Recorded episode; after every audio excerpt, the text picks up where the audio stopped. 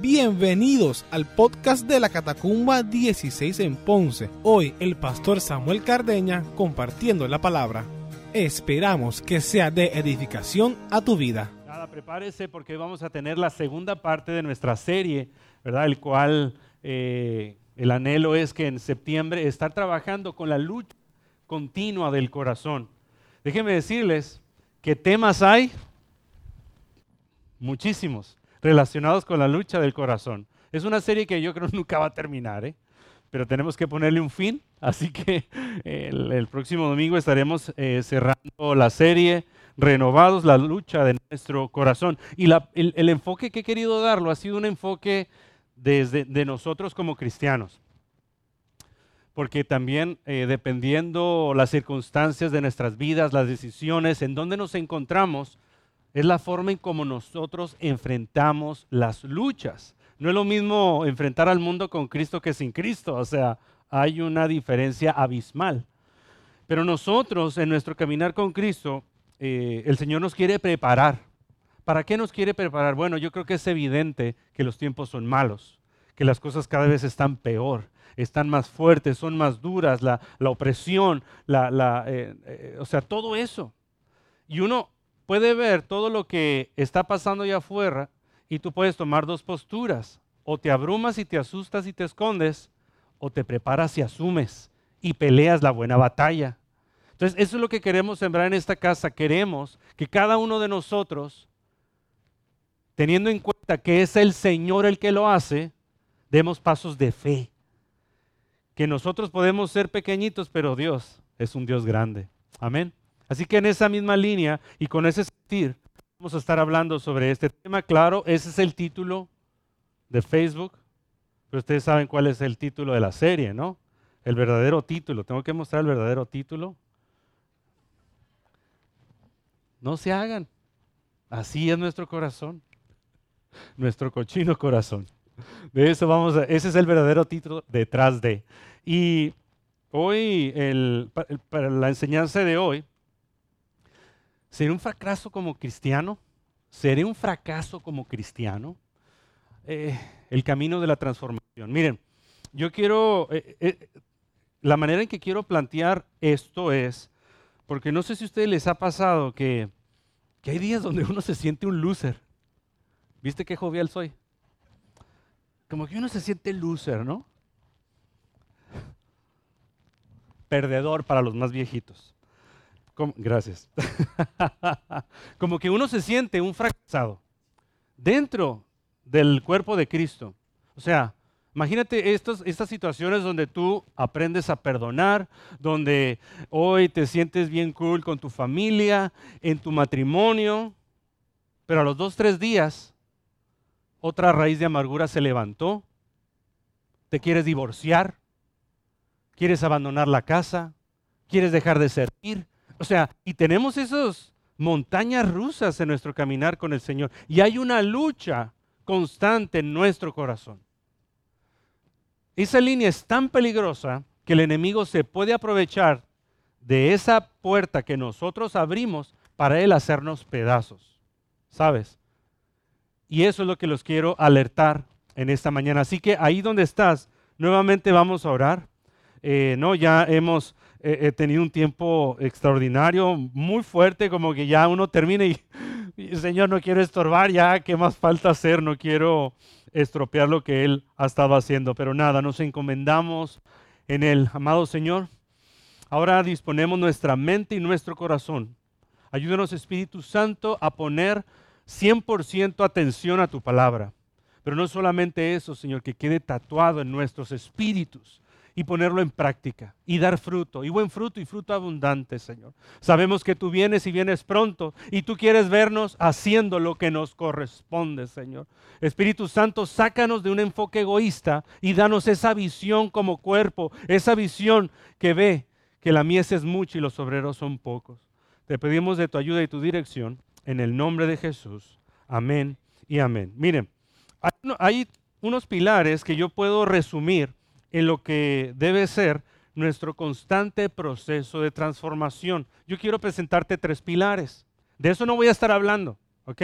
Pero quiero solamente a modo de introducción presentarte que hay tres pilares, los cuales son ingredientes en nuestro proceso continuo de renovación y de transformación. Número uno, para tú continuar siendo transformado, tú necesitas encuentros con Jesús. Encuentros constantes. No solamente ese, primer encuentro que tuvimos cuando le conocimos. Eh, procesos de encuentros constantes. De hecho, eh, yo tengo un proyecto en mi corazón que lleva precisamente ese título, Encuentros con Cristo, porque en la escritura siempre vamos a encontrar esas veces cuando el Señor predicaba a las multitudes, a los miles, vemos cuando el Señor preparaba a los 70, vemos cuando el Señor hablaba con los 12, pero también hay escenas donde el Señor hablaba cara a cara con cada una de las personas, con aquel que era ciego, con aquel que tenía lepra, con aquella mujer que había adulterado, con todos estos procesos, y era ese encuentro directo. Esos encuentros que lo cambian todo. ¿Sabes de lo que estoy hablando?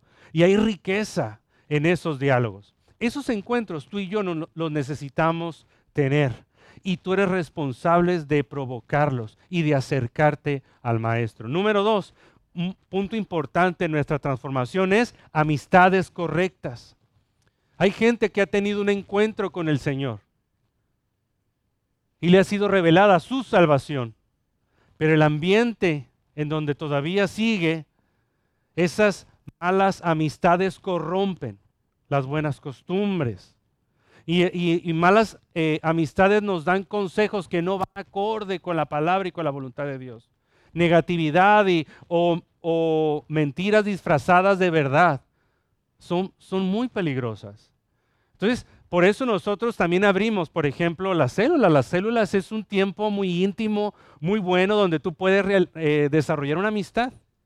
Y el enfoque de nosotros es un enfoque familiar, ¿no? A nosotros nos gusta eh, crecer en Cristo en forma de familia. Y la célula es un buen motivo. El, los grupos de varones, grupo de mujeres, los niños, o sea, todo eso puede ser un ambiente propicio para tú desarrollar una amistad.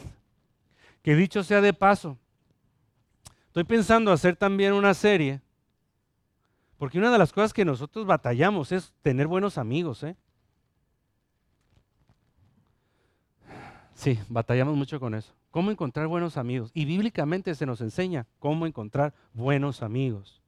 Y una de las grandes luchas que tenemos para eso es que a veces tenemos un papel de víctima donde es que yo estoy solo y no tengo amigos. Pues brother, pues tienes que ser amigo para tener amigos. ¿A cuántos has invitado a tomar un café o a platicar? No, pues nadie, pues quiere que todo el mundo le inviten. Qué bonito, ¿no? Yo no quiero amigos así. Y el tercer punto que quiero tocar, y aquí es donde yo voy a estar hablando sobre la transformación, son los procesos. Y en nuestra vida tenemos procesos que son voluntarios, ¿verdad? Como por ejemplo, cada vez que tú decides venir a la iglesia, ¿no? Al cuerpo, porque tú quieres escuchar palabra, y quieres ser tú transformado. Y es un proceso voluntario. Pero también hay otros procesos que no son voluntarios. Hay procesos que los provoca nuestro pecado y también hay procesos que el Señor provoca directamente sin preguntarte. Porque el Señor se toma muy en serio la palabra cuando tú le dices, Señor, mi vida te pertenece. ¿Alguien aquí ha dicho esa oración alguna vez? ¿Alguien le ha dicho, Señor, yo me rindo a tus pies? Haz de mí lo que tú quieras. ¿Has dicho? El Señor se toma muy en serio eso. Y la línea delgada que yo quiero tocar es que yo me he dado cuenta que no hemos aprendido a discernir los procesos de Dios. Y a veces los procesos de Dios los confundimos e inclusive se los achacamos al diablo. Y eso me preocupa. Me preocupa cuando no entendemos los procesos de Dios. ¿Ok? Así que en esta línea también, y espero no hablar, eh, ¿verdad?, de mucho, de aquí, de allá, y espero ser directo y que en tu corazón hoy te lleves palabra de Dios. Y mire, todo, todo en esta vida tiene un proceso. Miren la imagen que les puse ahí. Papantla, tus hijos vuelan. Es una frase mexicana, luego se las explico. Eso que ven ahí son unos taquitos de pescado y camarón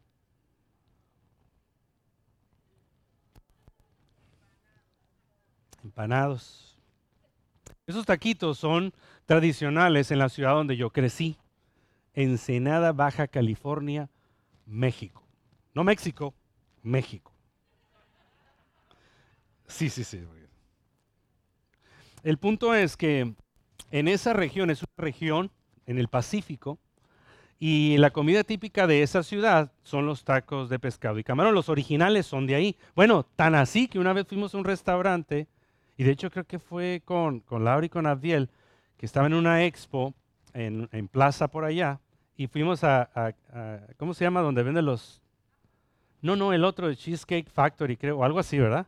Y ahí, una vez que fuimos rápido por un postre, rápido ahí saliendo, y ahí vendían tacos estilo Ensenada. Ahí Ay, yo me sentí como que, ay, ¿verdad? En un pueblito bicicletero, ¿quién iba a pensar que si es un pueblo pequeño? Eh, y ahí estaba yo bien contento. Pero nada, pero la cuestión es que cuando ahí en México, mi mamá lo hacía de vez en vez, lo hacía preparado cuando yo vivía con mis papás. Entonces es un proceso muy interesante, pero lo mágico de esto es que yo solamente me sentaba a degustar los ricos tacos de pescado de pescado y camarón. Los de camarón eran los contados, ¿no? De pescado podías comer los que quieras, de, camarón a uno por chamaco, porque tan caros, ¿no? Exacto, Los otros sí coma todo lo que quiera. Pero yo tenía, no sé, la concepción de que todo era por, no sé, como si mi mamá entrara a la cocina, ¿no? Y entraran pajaritos a ayudarle, y, y como estos cuentos de Disney. Pero preparar tacos de pescado toma horas. El proceso para hacerlo toma horas porque de momento cuando ya estamos acá, pues como que me dan ganas de comer tacos de pescado cuando uno le da ese homesick, ¿no? Y uno extraña de dónde viene y la comida, pues yo lo hago. ¿Qué tan difícil puede ser? La primera vez, pues yo hablé con mi mamá para pedirle las instrucciones. Y primero preparar la, el, ¿cómo se llama eso? la mezcla de la harina, entonces me empieza a decir, ok, le vas a poner tanto de esto. Y entonces mi mamá, ella no cocina con medidas. Ponle tantito de tantito. ¿Qué, pues, ¿Qué, es eso de tantito? Y ponle un chorrito de... Y está hablando con un matemático que para eso es bien cuadrado. No, no, dime tres cuartos de taza y dime la temperatura del agua. No, pues tibiecita, tócala. No. no. Eso no se puede. Entonces ella ahí como tratando eh, el ingrediente secreto. Ahí tápense los oídos los teólogos. Tiene un poquito de cerveza la mezcla. Entonces le dice, y yo también hasta nervioso estaba cuando fui al mercado a comprar la cerveza. le pones un poquito de cerveza y no sé qué, y traté. Y después de todo esto revolí, pues como que mi familia se come todo lo bueno, todo lo que yo preparo, así que de crudo se lo comen, ¿no? Y no lo comimos. La cuestión es como que ya no me ganas de hacerlo. Pero es un proceso interesante. Ya después descubrí, les voy a decir un secreto. la misma mezcla para las alcapurrias. Ya ves que viene la harinita esta, que nada más le pones agua. Es lo mismo. Entonces tú le preparas la mezcla y dejas ahí los camarones o el pescado. Este, y los dejas ahí una media hora, ¿no? Para que absorbe y eso. Y los fríes. Es tortilla de maíz. Y ya lo demás. Es más, luego hacemos aquí algo. Los próximos bautismos lo hacemos. De tacos de pescado. aquí el punto es, mis queridos hermanos, que todo, todo, todo requiere de un proceso.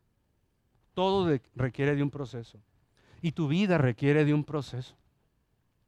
Lo importante es que tú tengas bien claro qué es lo que quieres alcanzar. Y lo que yo me he estado topando este tiempo, y lo digo yo como en primer lugar, es que yo quiero alcanzar metas, pero no quiero llevar proceso. Yo quiero tener matrimonios de éxito, pero no quiero tomar el proceso. Yo quiero tener familias que crezcan y maduren, pero yo no quiero meter mano y someterme al proceso. Yo quiero crecer en mi relación con el Señor, pero yo no quiero el proceso. Y eso es lo que les quiero advertir, que no le huyan al proceso. Inclusive si ahora mismo estás en un proceso que no entiendes, vamos a orar para que el Espíritu Santo revele, para que el Espíritu Santo muestre en dónde nos encontramos en este proceso que a veces no entendemos. Ahora, lo digo, ¿verdad? Y no quiero ser sarcástico con esto, eh, lo quiero decir con mucho respeto, pero claro, en, la transformación y la renovación, el primer paso pues está humillarte delante del Señor orar para ser transformados y renovados. Pero eso no queda hasta ahí. Eso no queda ahí. O sea, y ya de ahí es empezar el proceso. No va a ser por arte de magia, mis queridos hermanos, así como esos ricos tacos de pescado y camarón no se hacen por arte de magia. Tiene que haber un proceso, proceso que va a costar, que va a ser difícil y va a haber lucha porque la carne, esa siempre está presente. La carne siempre se va a resistir al cambio, al proceso. Yo no quiero salir de mi área de confort. Pero una vez se rompe eso, ves la gloria de Dios manifestada de una manera más profunda. Procesos. Llévate eso en tu mente, en tu corazón el día de hoy. Me voy a someter al proceso de Dios. Vamos a leer en la escritura, 2 de Corintios, capítulo 3, versículo 18. Este va a ser nuestro, la porción eh, base para hoy. Y te lo voy a leer en dos versiones, la nueva traducción viviente y la Reina, Reina Valera, que es nuestra versión tradicional. Dice, así que todos nosotros, a quienes nos han sido quitado el velo, a todos los que nos quitaron el velo. Ese velo que nos fue quitado es el velo de la incredulidad. Y todos los que estamos aquí, se nos ha quitado ese velo. Y creemos en un Dios que salva, que sana y que restaura. Amén. Se nos ha sido quitado el velo. Podemos ver y reflejar la gloria del Señor. Podemos ver y reflejar la gloria del Señor. El Señor quien es el Espíritu, nos hace más y más parecidos a Él a medida que somos transformados a su gloriosa imagen. ¿Se te había olvidado esa porción de la escritura? Está rompehuesos, ¿verdad? La voy a leer en la, en la Reina Valera. Por tanto, nosotros todos, mirando a cara descubierta como un espejo la gloria del Señor, somos transformados de gloria en gloria en la misma imagen como por el poder, por el Espíritu del Señor. Aquí la parte que yo quiero resaltar es, miren cómo nosotros más y más parecidos a Él a medida que somos transformados a su gloriosa imagen. La pregunta aquí es, ¿qué tanto tú te pareces a Jesús? Este tiempo ¿qué tanto tú te pareces a Jesús? Porque de eso se trata nuestro caminar. No se trata qué tanto brilla Samuel o qué tanto resaltan sus cualidades. Es que tanto brilla el Señor Jesús en mi vida, sus cualidades, sus principios, lo que a Él le gusta, lo que a Él no le gusta. ¿Qué tanto? Y la pregunta es esa. Pero una de las cosas y una de las preguntas que a mí me surgen, ¿no? Somos en esta versión. Aquí la pregunta que me surgió es, ¿podemos ver y reflejar la gloria del Señor? Ver y reflejar la gloria del Señor. Y una pregunta académica directa es, bueno, yo tengo dos preguntas. Número uno, ¿tú reflejas la gloria del Señor? Quizá te puedas, dices, pues, pues no estoy seguro. Yo como que le echo ganas, pero no sé si, y la otra pregunta obligada es, pues, ¿cuál es la gloria de Dios que yo debo de reflejar? ¿Me explico? Así que nosotros en la medida que somos transformados, debemos de reflejar la gloria del Señor. Más soy transformado, más reflejo su gloria. La pregunta es, pues, ¿cuál es? ¿A qué se refiere? ¿Dónde está la ¿Cuál es la gloria de Jesús? A eso es lo que debemos de tener bien claros para entonces ser transformados y reflejarlos. Y aquí lo interesante es esto, conforme somos transformados, vamos reflejando la gloria de Cristo. Cuando uno acepta a Cristo como su Señor y Salvador, da ese primer paso y uno da el primer nivel de reflejo de su gloria. Pero conforme vamos avanzando y vamos creciendo y vamos siendo transformados, a medida es directamente proporcional. Eres transformado, eres más transformado, reflejas más su gloria. ¿Cuál es esa gloria? ¿A qué nos referimos? Pues tiene que ver con el carácter de Cristo. Lo que nosotros podemos reflejar no es estar sentado en el trono y la luz, no, esa luz resplandeciente, Y esa blancura y esa santidad. Eso no es lo que podemos nosotros reflejar. la gloria que nosotros podemos reflejar de Cristo es su carácter. A eso hemos sido llamados, a reflejar el carácter y el corazón de Jesús en nuestras vidas, porque eso es lo que podemos nosotros imitar. Recordemos que la gloria es solamente del Señor, es solamente de Él. Nosotros somos espejos. ¿Qué significa eso? Que viene la gloria de Él y yo soy el espejo para reflejarla. Yo soy un instrumento solamente. Pero ¿qué es lo que yo voy a reflejar de Jesús? Su carácter. Y en la escritura vamos a encontrar muchísimos pasajes donde se nos habla acerca del corazón de Jesús, del carácter de Jesús. Y la porción tradicional para ello pues es el fruto del Espíritu. Es una porción que ya todos nosotros la conocemos, ¿verdad? Eh, déjeme, me ubico aquí, aquí estoy. Y lo tenemos en Gálatas 5, 22. Y ahí se resume de una forma muy interesante lo que es la gloria de Cristo, el, carácter del Señor Jesús que vamos a reflejar. Y, y es algo fuerte. Y te lo voy a leer, te lo voy a repetir, no para desanimarte, sino al contrario, para que salgas más animado, más animada eh, esta mañana. En cambio, la clase de fruto que el Espíritu Santo produce en nuestra vida es amor, alegría, paz, paciencia, gentileza, bondad, fidelidad, humildad y control propio. No existen leyes contra esas cosas. Eh, a eso fuimos nosotros llamados a reflejar, a reflejar eso. y a mí, yo le soy bien honesto, cuando yo lo veo, yo me desanimo. Yo me desanimo porque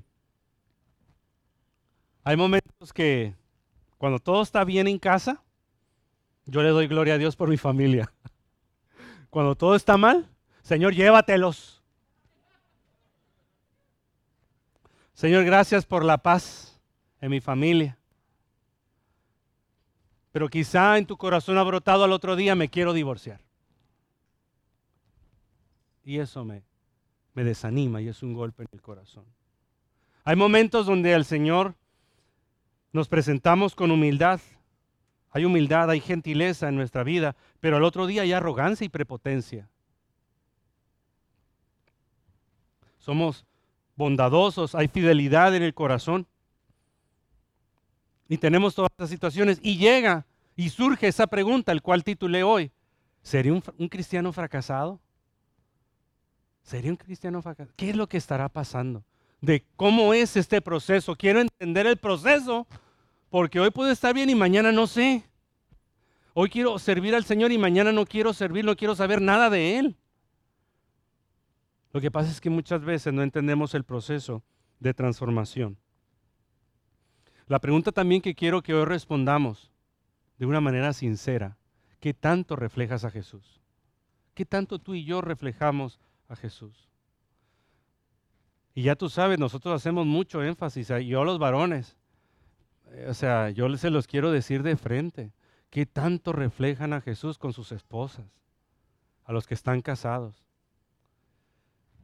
a los que no están casados en su familia, ¿qué tanto reflejan? A o sea, eso es, mujeres, también yo se los digo, ¿qué tanto reflejan a ustedes a Jesús en sus conversaciones, en la manera en cómo reprenden a sus hijos?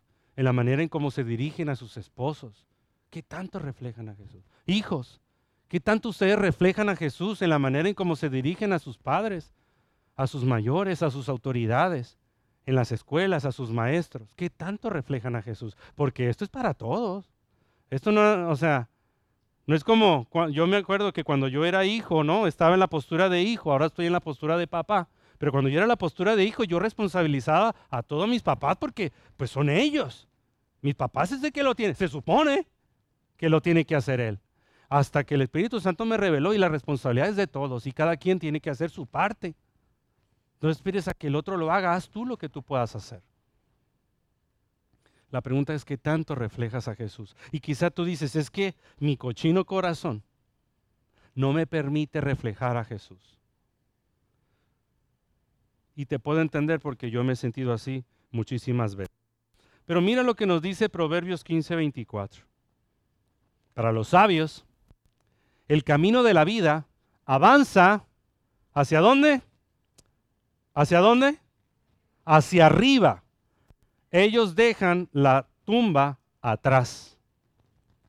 Todos los que hemos reconocido a Cristo como nuestro Señor y Salvador es porque también hay sabiduría en nuestra vida. Así que cada uno de los de aquí, los que tememos a Dios y lo reconocemos, somos sabios. Usted es una persona sabia. El, haber tomado la decisión de haber venido a este lugar, o los que están ahí en casa, o si se congregan en otro lugar, hay sabiduría en esa decisión. Por encima de lo que sienten, deciden. Hay sabiduría. Así que todos los que están aquí son sabios. Hay que seguir creciendo en ella, hay que seguir ejercitando, ¿verdad? Eso es un proceso que nunca termina. Pero ustedes, cada uno de nosotros, hemos sido invitados a reafirmar nuestra sabiduría avanzando hacia arriba. O sea que nuestro crecimiento en el Señor lo podemos, lo podemos eh, ver como, mira esa gráfica. Ya le dio, le dio estrés, ¿no? La ansiedad con tanta gráfica. Sé que trabajas con muchas estadísticas. Es una grafiquita. Imagínense que esta es, como nos dice el proverbio, que nuestro crecimiento con el Señor debe ir en aumento, ¿verdad? Porque crece hacia dónde? Hacia arriba. Ah, pues yo puse una imagen de una gráfica donde se ve el crecimiento hacia arriba. Pero eso a mí me causa un conflicto también tengo que decirles algo. Yo veo eso y como que digo, Señor, pero mi crecimiento contigo no es así, Señor. Yo debo de confesarte que mi crecimiento no es así. Porque de momento voy creciendo, tengo buena salud, gloria a Dios, aleluya. Dios es bueno y Él sana. Pero luego pasan unos días o hay una temporada donde la, la salud está por los suelos. Y entonces primero va así, pero después va en negativo. Ese crecimiento, nuestro caminar con el Señor. ¿Les ha pasado? ¿Les ha pasado donde en la familia hay paz, hay, hay armonía, todo va bien, todo el matrimonio? ¡Fra! Gloria a Dios por la familia y por nuestras esposas. De momento se le mete el chamuco a nuestras esposas y... No, no es cierto. No, no, no, no, no. Es a los hombres a los que nos pasa.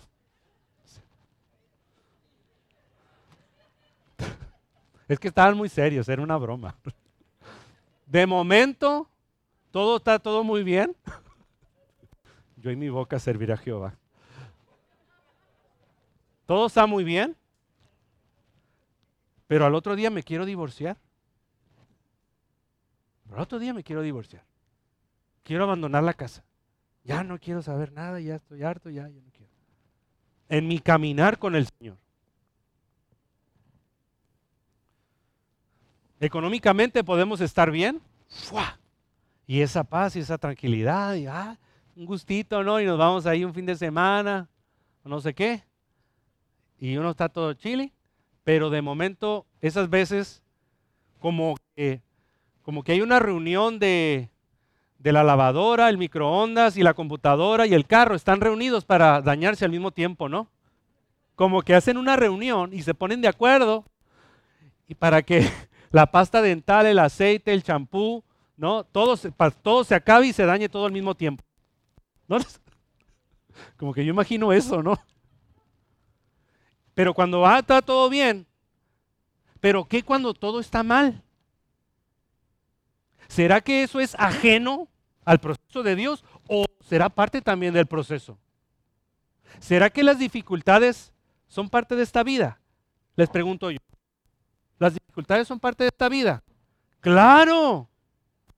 ¿Por qué, debemos, ¿Por qué las sacamos de la ecuación en el proceso de transformación?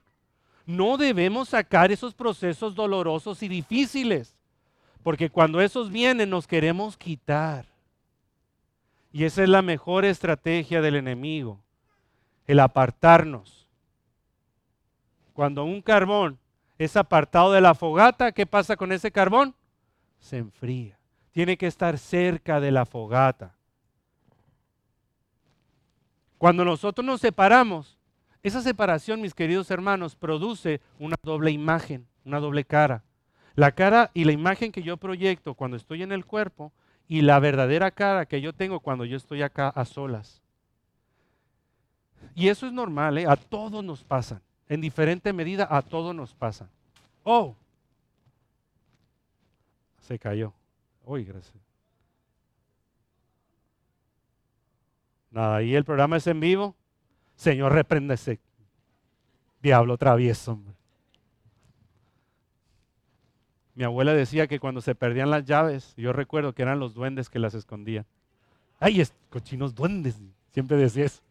mi abuela dejaba, en el microondas dejaba las llaves, ¿sabes? Este, ya me perdí. ¿Qué estaba, Mauri? ¿Tú qué? O hacían que prestaban atención. ¿En qué estaba? A ver, dime. Las dos caras, gracias. Eso todos los tenemos, ah, en cierta medida todos tenemos dos caras. El problema es cuando ya hay un conflicto y la de acá crece mucho.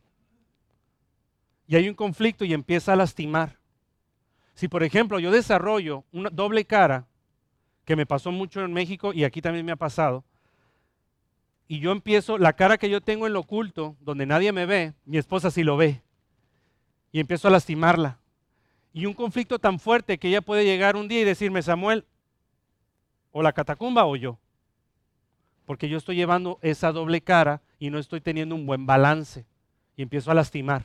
¿Me explico? Y se empiezan a surgir estas interrogantes. Bueno, pero la, la situación es, y la invitación es, que mis queridos hermanos, debemos recordar Romanos 8:28.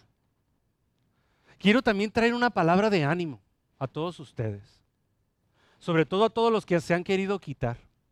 Quiero, quiero darles una palabra de ánimo de parte del Señor.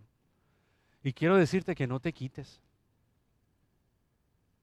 Quiero decirte que no eres un fracasado, una fracasada. Quiero decirte que no has entendido el proceso quizá. Que ya mismo lo voy a desarrollar más. Pero quiero recordarte Romanos 8:28, ustedes, a ver, teólogos, de todas las versiones de la Biblia. ¿Qué dice Romanos 8:28? Y todas las... Ah, a ver, Celia, dilo fuerte.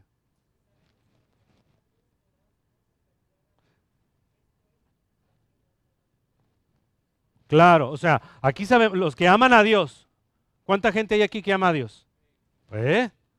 Y, y todas las cosas ayudan, pero conforme al propósito por el cual fuimos llamados.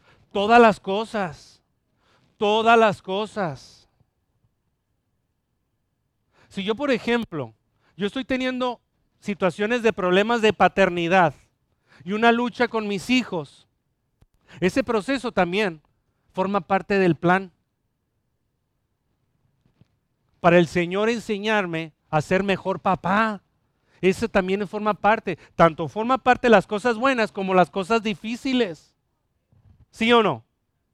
Si yo estoy teniendo problemas matrimoniales, no, estoy la luna de miel, no, esos momentos de luna de miel que, ay, todo bien curto, y de momento la nube se queda ahí y crece, y rayos y todo, fuerte. Ese proceso también ayuda a, forjar nuestro carácter y nos ayuda a seguir creciendo y avanzando hacia arriba. Yo creo que con la parte positiva pues no, no tenemos problema. Y entonces hasta así, es más, avanzas más cuando superas los retos que cuando todo está todo chile. Hay mayor crecimiento y transformación. Demos gracias a Dios por ello. Y déjame decirte algo, pero las dificultades son una oportunidad para rendir máxima adoración a Dios. Cambia ese chip. Y las dificultades en el matrimonio, en la familia y en el trabajo son parte del proceso. También son parte del proceso de transformación, porque todas las cosas, no algunas, todas las cosas ayudan a bien, conforme al propósito de Dios. Así que todo trabaja para forjar en nosotros el carácter de Cristo Jesús. Todo. Que no se te escape nada. Porque en la medida que somos transformados vamos reflejando la gloria de Cristo. Y para reflejar la gloria de Cristo necesitamos que sea más Cristo y menos Samuel. Más de Él y menos de mí. El problema es cuando no entendemos el proceso. Y voy a recalcar otra vez en el matrimonio. Yo se los he dicho de una forma también sarcástica, Jorge. Si no quieren tener problemas en el matrimonio, no se case. No se case. ¿No quiere tener problemas con sus hijos? No tengan hijos. Porque eso es inevitable. ¿No quieres tener problemas en los estudios? No estudies. Pues no estudies. Eso es parte de la ecuación. El problema es que cuando estamos en esa situación de dificultad, el Espíritu Santo está metiendo mano en tu corazón, pero tú no lo entiendes y lo abandonas. Pero el Señor está tratando de contestar esa oración y esa petición que tú le hiciste. ¿O cómo creen que el Señor responde cuando tú le dices, Señor, dame paciencia? Ya no oren eso, ya no le pidan eso al Señor. Señor, dame paciencia. Yo ya no pido eso, ya no, ya no. ¿Cómo creen que? Señor, dame libertad para dar. Yo no quiero ser un tacaño. Dame libertad. Y de momento como que, como que mucha gente en las luces se te, aparecen, ¿no? Y que luego sale una petición de un misionero y que se rompió algo en la catacumba y que vamos a hacer eso. Y como, ah, no, espérate. Sí, no, no tanto, no. No puedo dar en abonos. ¿Cómo, cómo crees que viene? Señor, arregla mi matrimonio. Eso es bien peligroso, si ustedes piden eso. Porque muy probablemente la solución, coge el barro y agarra el martillo y ¡ca! ¿Quieres que lo arregle? Ok, es que no sirve. Vamos a empezar otra vez. Y, cuando se rompe, muchas veces no entendemos el proceso. Y eso es lo peligroso. No quites de la ecuación la parte dura de la vida, porque eso forja el carácter. Entonces, miren esto. Imaginen esa línea, ¿verdad? Que nos, dijo, nos dice Proverbios que los sabios van avanzando hacia arriba, vamos caminando hacia arriba en nuestro proceso de transformación, renovación y santidad. Entonces, al principio, ¿no? Uno llega, ¿no? Da el primer paso, recibes el amor. Uno de los frutos del amor es el perdón. ¿Tú recuerdas eso cuando tuviste ese primer encuentro, ese amor del Señor se revela por primera vez en tu vida y tú andas perdonando a todo mundo? ¿Sabes? hasta los amiguitos del kinder, ¿no? Que te lastimaron. De la prima, todo, a tu papá, a tu mamá, a todo mundo, a los amigos, a, mí, a todo mundo perdonas. Sigue pasando el tiempo y después hay alegría y gozo en tu, en tu vida. ¿no? Y te gusta ir a casa, te gusta estar en el trabajo, o sea, hay situaciones, pero hay esa alegría, hay esa alegría. Seguimos avanzando para arriba, disfrutas de su paz hay paciencia en el ministerio, ¿no? Para los que sirven aquí en la casa, que forman parte de algún ministerio, hay esa paciencia porque, ay, mira que trabajar con Nino, qué bárbaro este hombre. Pero le te por amor, no, sí, dale, vamos. hay humildad, pero de momento vamos creciendo, Mauri, en esa línea, pero de momento alguien me hizo algo en What Lion. Alguien me hizo algo. Y yo que yo he ejercido el perdón, que yo he conocido el amor del Señor, se formó una raíz de amargura otra vez. Es como que, espérate, pero si ya tantos años, ¿cómo que? Si yo ya sé perdonar, ¿por qué tengo otra raíz de amargura?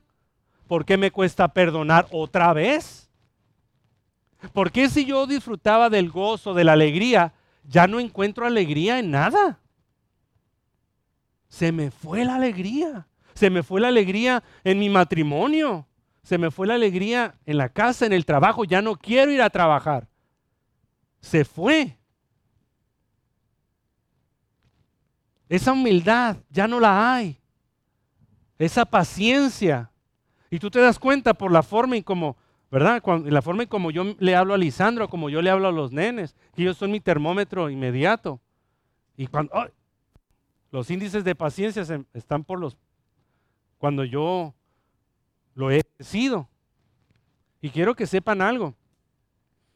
el, el tú ser paciente no tiene que ver con que tú sientas paciencia. Lo que tú sientes es otra cosa. Esto es una decisión. Sí, esto es una decisión. Va por encima, porque yo con mis hijos les hablo con paciencia, pero por dentro quiero darle como jamón y queso, ¿no? Sí, pero, ok, ¿me explico? ¿Y qué pasa con eso? Entonces, pareciera que vamos así para arriba, pero de momento surgen estas situaciones y como que uno siente que va otra vez al día cero. ¿Les ha pasado? ¿Les ha pasado eso? Y uno se siente fracasado. Y uno siente que uno fracasa como cristiano. Y uno de momento duda de su fe porque no ve el fruto. Antes lloraba por eso, pero ahora siento que mis oraciones no pasan el techo. Me siento solo, se siente sola y se siente uno fracasado. Y se siente uno en esos círculos viciosos. Si tú te has sentido así, bienvenido al club. Pero lo que te quiero decir es que si tú te sientes ahí fracasado y piensas que fue borrón y cuenta nueva, no has entendido el proceso. Porque cuando tú vas avanzando en el Señor y tuviste un, un bajón de momento, no es que regresaste al día cero. Y ya mismo te voy a explicar de qué se, trata. Amén. ¿Están conmigo? Vamos bien. Me estoy explicando. Excelente. Aquí era lo que aquí. Y perdona ahí por las faltas de ortografía. Ahí tengo. De momento uno siente, ¿no? Que como el cangrejito playero, mira. ¿Cómo le decimos a ese animalito aquí? ¿Cómo se llama eso? Juey. Pues juey. El cangrejo, yo lo conozco como cangrejo. Y a veces se utiliza el símbolo del cangrejito, ¿no? Porque en vez de avanzar, retrocede. Y así a veces uno se siente en el Señor. Que este último tiempo, en vez de avanzar, uno está retrocediendo. Pero les quiero mostrar cómo yo, y voy a esforzarme por el ejemplo que voy a utilizar, me voy a esforzar por explicar realmente cómo es el proceso de crecimiento en el Señor. Te lo voy a explicar, a ver si me sale. Y tiene que ver con esta imagen que sé que a Nair le va a encantar. Es un viejo chiste, y yo. Un viejo chiste. Entre ella, Claudine y yo. Miren de qué se trata esto. Las matemáticas en el Departamento de Educación es una de las materias básicas, ¿sí o no? Aquí desde cuneros, ¿no? Desde, sí, ¿no? Desde prekinder, desde pequeñitos, se les enseña matemáticas, ¿cierto? Desde prekinder, kinder, todo grado elemental, todo intermedia, todo high school, universidad, y a veces dice, voy a estudiar psicología para no estudiar matemáticas, pero, oh, sorpresa, matemáticas también. ¿No? Y, se nos vende esta idea, ¿no? De pues que las matemáticas son, están en todas partes, ¿verdad? Son para toda la vida. Y que o sea, es un eje principal las matemáticas en la educación en Puerto Rico, ¿cierto? Bueno, luego me gustaría hablar sobre mitos y realidades al respecto, pero hoy no. El punto es que cuando estamos en prekinder, la matemática de prekinder, ¿cómo es? tienen ese primer encuentro. No, antes de eso, antes de eso, ah, bueno, empieza como que con animalitos, ¿no? Como que, ah, un oso y dos gatitos y, y como que empiezan a contar. Y ah, todo muy bien, y lo colorean y todo, jijijaja, y hacen el 3 y le hacen formas a los números, y ya terminaste. Eh, pasaste de grado. Y luego vas a kinder, ¿verdad? Entonces ya empieza la cosa a complicarse después en primeros grados de elemental te empiezan a sumar, a enseñar a sumar, ¿no? Y dos más dos, y pon dos deditos acá, y pon otros deditos acá, únelos y cuéntalos. Yo recuerdo cuando mis hijos empezaron con eso, de hecho un mani así está, y cuéntalos y como que como que los cuente y que se le olviden, pues, usa la cara, ponlo en la cara para que y empiezan, él cuenta así, ¿no? Son cuatro, ay, cuatro, ¿no? ya pasaste. Después viene entre tercero las tablas de multiplicar, ¿verdad? Y con ello vienen las divisiones. Después crecen un poquito más y empiezan a hablar de fracciones. Todo va muy bien. Y van creciendo, ¿cierto? Luego en intermedia ya empezamos con la parte de álgebra. ¿A quién se le ocurrió meter letras a la matemática, por Dios? ¿Dónde sales? Ponetele letras, hombre. Bastante tengo con los números.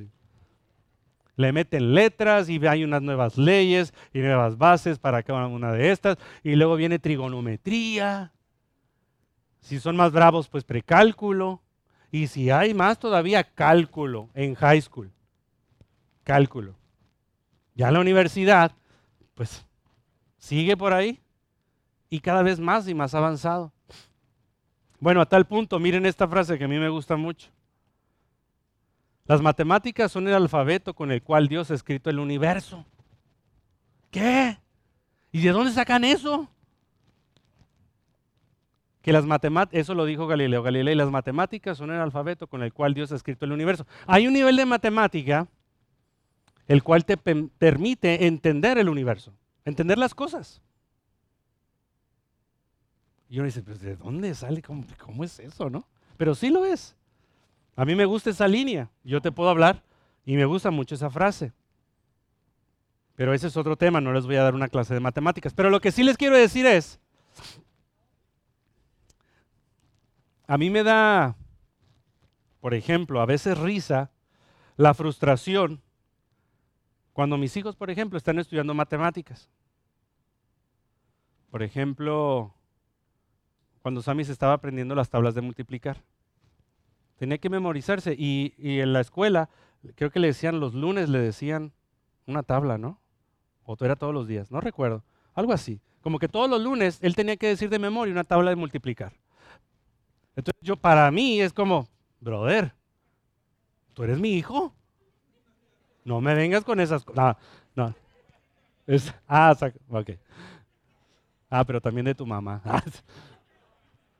Mi esposa es científica, pero en otra línea.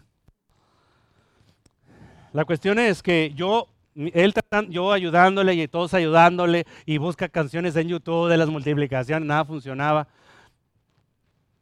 Entonces yo veo eso y su frustración me puede causar risa, ¿sí o no? Pero él en su nivel, para él le causa dolor. En su nivel, aprenderse las tablas de multiplicar. ¿Sí o no? Después viene el verano y como que hay algo en el verano, hijos míos, se les olvida todo, hasta escribir su mugroso nombre. Como que pasa algo en el verano y llega agosto como que, espérate, ¿cómo se agarra el lápiz, no? ¿Cómo se agarra el lápiz? Se les olvida todo. Entonces, él, Sammy en tercero, se, no todas las, ahora está en cuarto. Se aprendía todas las tablas. Ahora se las pregunto y se le olvidaron. O sea, él en tercero tuvo sus retos y su frustración, lo superó y se graduó. Llega a cuarto con nuevos retos y ¿sabes qué? Se le olvidaron las tablas de multiplicar. En cuarto. Y él sigue otra vez y tiene que volver a aprender y a superar esos nuevos retos y los huequitos que tiene para seguir avanzando. Pero si en cuarto, por ejemplo, se le olvidaron multiplicar, ¿significa que empezó otra vez en tercero? No. Significa que hay procesos naturales donde a nosotros se nos olvidan las cosas. Y a, lo mejor esto sí lo dominaba, pero lo dejé de practicar y se me olvidó.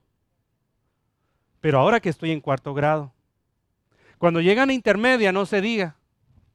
En intermedia se les olvidan muchas cosas que aprendieron en elemental. Bueno, nos llegan muchachos a la universidad. Esto, ay chicos, pero ¿en qué cárcel estudiaron o qué? ¿Qué pasó? Como que, ¿verdad?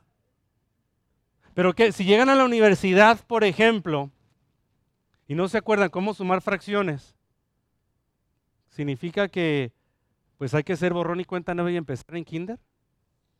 No, ¿verdad?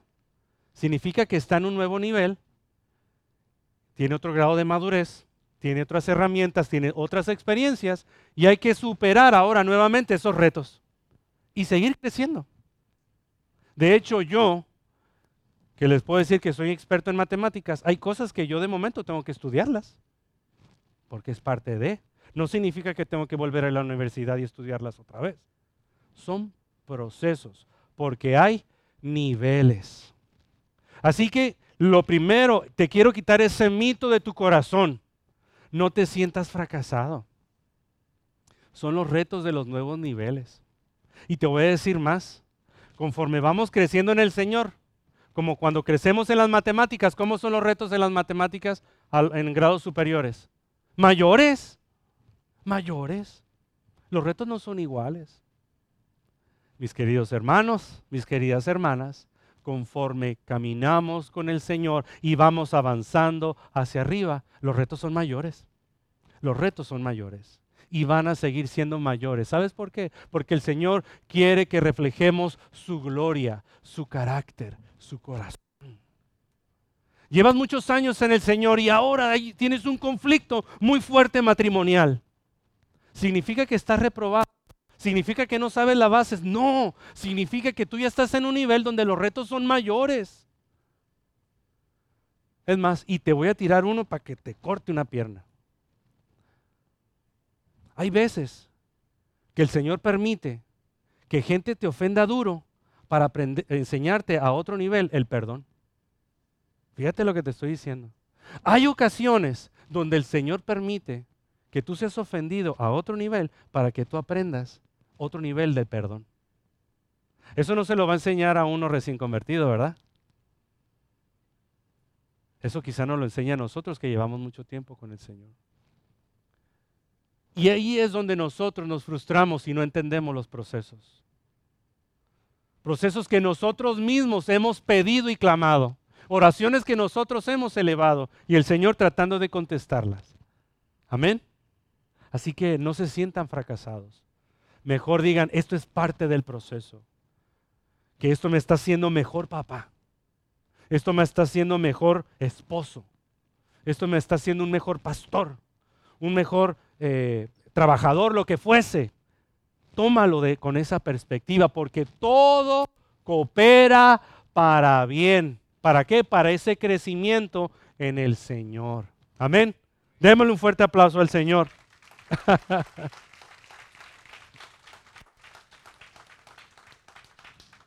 pues, ¿qué, crees que significa de gloria en gloria y de victoria en victoria? ¿Qué crees que significaba? Porque para que, para que alcancemos una gloria, Marta, o una victoria, fue porque hubo una batalla primero. No puede haber gloria sin batalla. Y nos encanta la gloria. Nos encanta la victoria. Pero no nos gusta el proceso. Eh, nosotros estamos en un proceso familiar muy interesante donde, por ejemplo, yo tengo las dos posturas. Yo soy maestro y soy papá. Y uno como maestro dice, no, no, no, en la escuela es para enseñar escuela. Que en su casa le enseñen los principios básicos a respetar y todo eso. ¿Verdad que sí? Pues yo he estado en las dos posturas, ¿no? Y ya cuando me toca estar con papá, eh, no es fácil. No es fácil enseñarle los principios a nuestros hijos. No es fácil. No es fácil enseñarles disciplina. No es fácil enseñarles a ser responsables. No es fácil enseñarles a que lean. No es fácil enseñarles a que no sean contestones, no respondones. No es fácil. El proceso cuesta. Pero si yo quiero alcanzar eso, pues tengo que meter mano al proceso. ¿Tú quieres un mejor matrimonio? ¿Tú quieres una mejor familia? ¿Qué es lo que quieres alcanzar? ¿A dónde quieres llegar con todo esto? ¿Quieres que mejore o no? Eh, ¿Hasta dónde está tu nivel de queja? será que tanta queja no te deja avanzar? No hemos entendido el proceso. Así que con esto voy a hacer, ahora sí ya, este es el último slide. La pregunta es, en este tiempo, ahora mismo, ¿en dónde está tu enfoque? ¿En dónde está tu enfoque? ¿Con qué lente has estado viendo a tu alrededor? ¿Con un enfoque egoísta? El egoísmo es una de las de los síntomas de inmadurez más grandes que hay. El egoísta solamente piensa en lo que siente, en lo que necesita, en lo que yo quiero, en lo que yo merezco. Y de eso no se trata. El Señor te quiere sacar de ese proceso. Y cuando el Señor nos quiere sacar de ese proceso, te saca del mapa, ¿no? Y el Señor tiene un proceso muy interesante para los que batallamos con el egoísmo. Muy, muy interesante. ¿Dónde está tu enfoque? ¿Cómo estás enfocado? ¿Quieres crecer como esposa, como esposo? ¿Quieren crecer? ¿Lo quieren o no? Pues tienen que desearlo. Si tú quieres mejorar como esposo, como esposa, tienes que anhelarlo en tu corazón. Y una vez que lo anhelas y lo decides, tienes que avanzar en ello. Así que el anhelo es que en esta iglesia, porque esa es nuestra responsabilidad, que cada uno de nosotros haga lo que tenga que hacer y no se, y no vea sola, no se quede en el problema o en la discusión o lo que pasó. Es como, aquí hay un problema, hay que hacer algo. Aquí hay un problema, hay que hacer algo. ¿Cómo está tu enfoque como discípulo de Cristo? En las disciplinas espirituales, en la lectura bíblica, en la oración, en el ayuno, en el servicio, en el dar para el Señor. ¿Cómo está tu enfoque en eso? ¿Batallas con eso? Hace tiempo dices, he batallado con esto y sé que hay cosas que tengo que hacer y no las he hecho como miembro de la iglesia y cómo está tu enfoque ahora mismo en esta temporada, en lo que estás pasando ahora mismo, ¿qué ha cruzado en tu mente? ¿Abandonar? ¿Divorciarte? ¿Quitarlo todo? ¿Huir? Esas son las emociones y las decisiones naturales en nuestra mente y corazón. No se, no se asusten, ¿eh? no se sientan monstruos. Todos pasamos por eso. Pero ¿cómo está tu enfoque hoy? Yo este último tiempo yo he querido cambiar de enfoque y yo he querido ser proactivo. Yo he querido ser proactivo y a mí me gusta el confort, a mí me gusta estar tranquilito, a mí no me gusta meterme con nadie. Ahora yo estoy en el paraíso, por ejemplo, en mi trabajo, porque a mí me dieron una oficina y yo, claro, yo saludo mientras voy caminando por los pasillos. Ah, si veo a alguien, saludo, saludo. Y yo me encierro y ahí estoy escribiendo y estoy así, estoy imaginando y estoy Nadie me molesta. Y ahí puede estar. Bueno, si estoy hasta las 8, ahí causa un divorcio, pero yo puedo estar ahí. Uh, pero de eso no se trata. El aislamiento y mi comodidad sola, no, yo porque yo, hay gente que depende de mí. Y ya por último, la decisión que estás a punto de tomar. ¿Estás pensando solamente en ti? ¿O estás pensando en el daño que puedes ocasionar? en la decisión que estás a punto de tomar, ¿has pensado en que quizás ha sido parte del proceso de Dios y tú te estás quitando a Él? ¿Será que el egoísmo nos está brillando a eso? ¿Qué le parece si oramos y le pedimos ayuda al Señor? ¿Oramos? Vamos a ponernos de pie.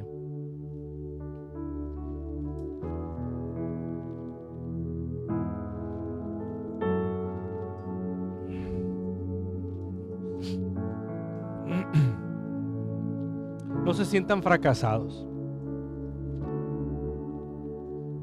Si sientes que una vez más estás batallando con algo que hace años no batallabas, bueno, antes batallabas en Quinter, ahora batallas en, en intermedia o en superior.